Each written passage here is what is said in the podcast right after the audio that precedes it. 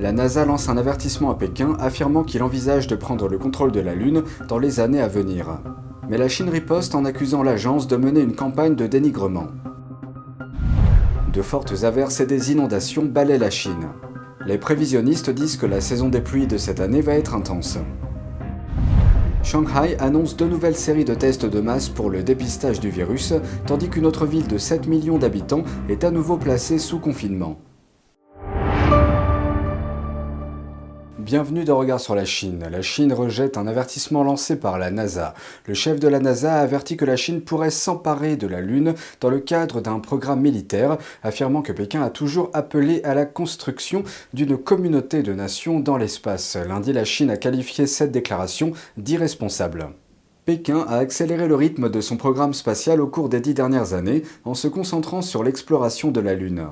Le pays a réalisé son premier alunissage sans équipage en 2013. Il prévoit d'envoyer des astronautes sur la Lune vers la fin de cette décennie. Le chef de l'agence spatiale américaine a accusé la Chine d'avoir volé des idées et des technologies à d'autres nations pour construire son programme spatial, qui, selon lui, a des objectifs militaires. Mais la Chine a répliqué peu après.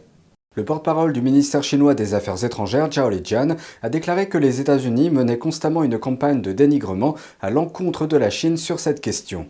La NASA prévoit d'envoyer une mission avec équipage en orbite autour de la Lune en 2024 et d'effectuer un atterrissage avec équipage en 2025. La Chine, quant à elle, prévoit des missions sans équipage vers le pôle sud de la Lune au cours de cette décennie.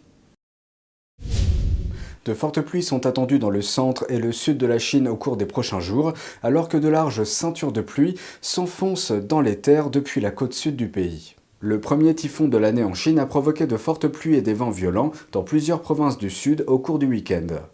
La Chine est historiquement sujette aux inondations qui déclenchent des glissements de terrain et inondent de nombreux hectares de terres agricoles.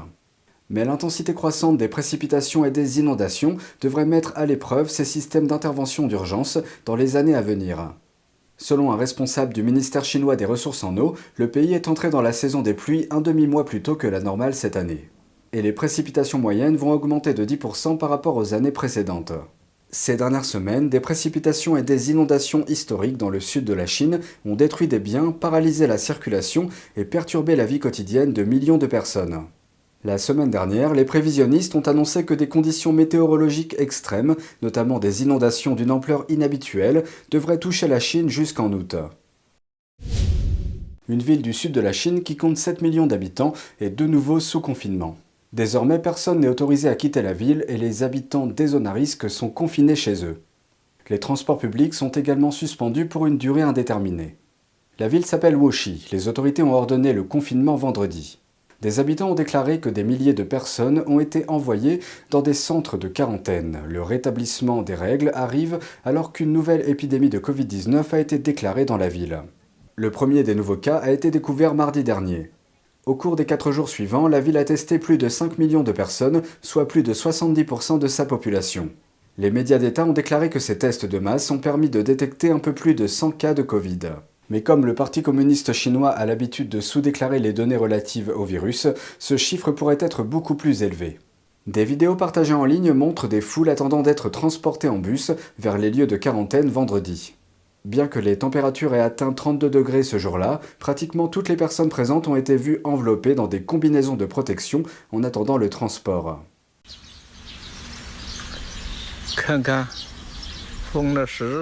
Look, they're sealed up tight, like a prison.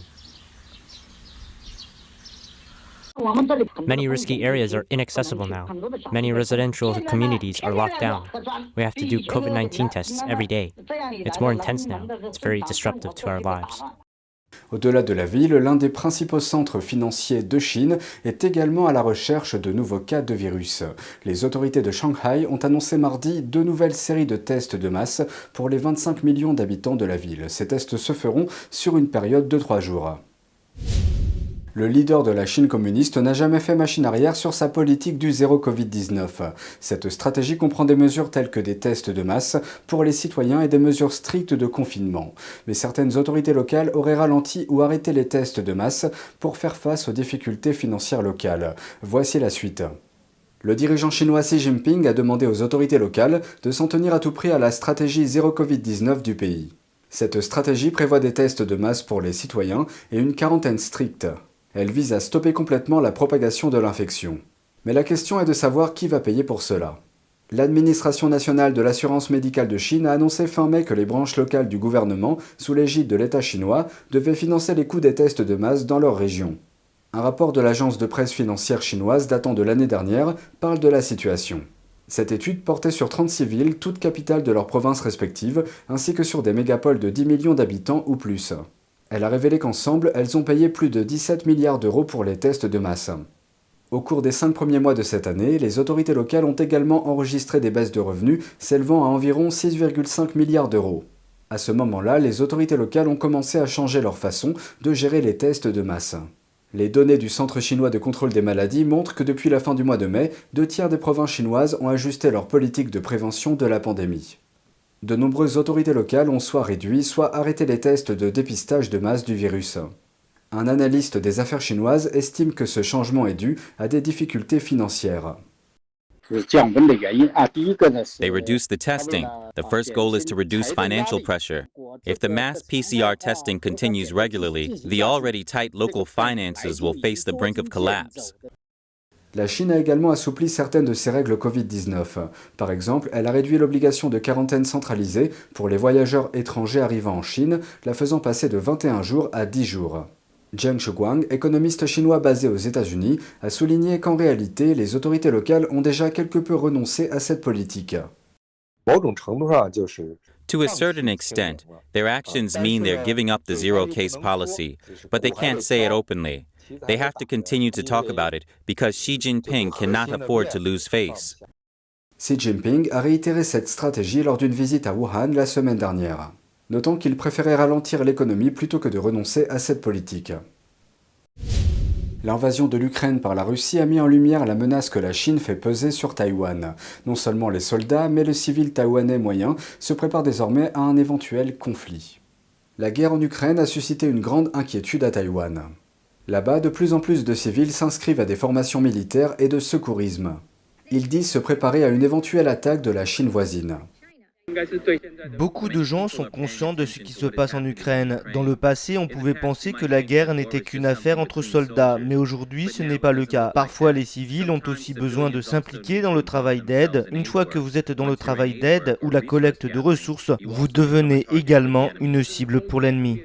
À New Taipei City, la société de sécurité privée Polar Light Training aide à transformer les citoyens en unités de défense et de premiers secours les gens viennent se familiariser avec des pistolets à air comprimé et des armes militaires comme un bazooka anti-char portable. Cette femme est ingénieure brevet. Pour la première fois, elle apprend à manier un pistolet à air comprimé. Cette année, j'ai vu la guerre en Ukraine menée par la Russie. Puis j'ai eu ce sentiment. Bien que la communauté internationale ait dit qu'elle allait fournir de l'aide, cette aide ne sera pas là à temps. Donc je pense que les Taïwanais devraient avoir la capacité de se défendre eux-mêmes. La Forward Alliance, un groupe de réflexion taïwanais sur la sécurité nationale et la défense civile, propose des formations professionnelles au premier secours. Jack Chang est le secrétaire général d'une société taïwanaise du secteur paramédical. Il explique que l'intérêt pour les premiers secours médicaux est motivé par ce que les gens voient dans les nouvelles sur l'Ukraine.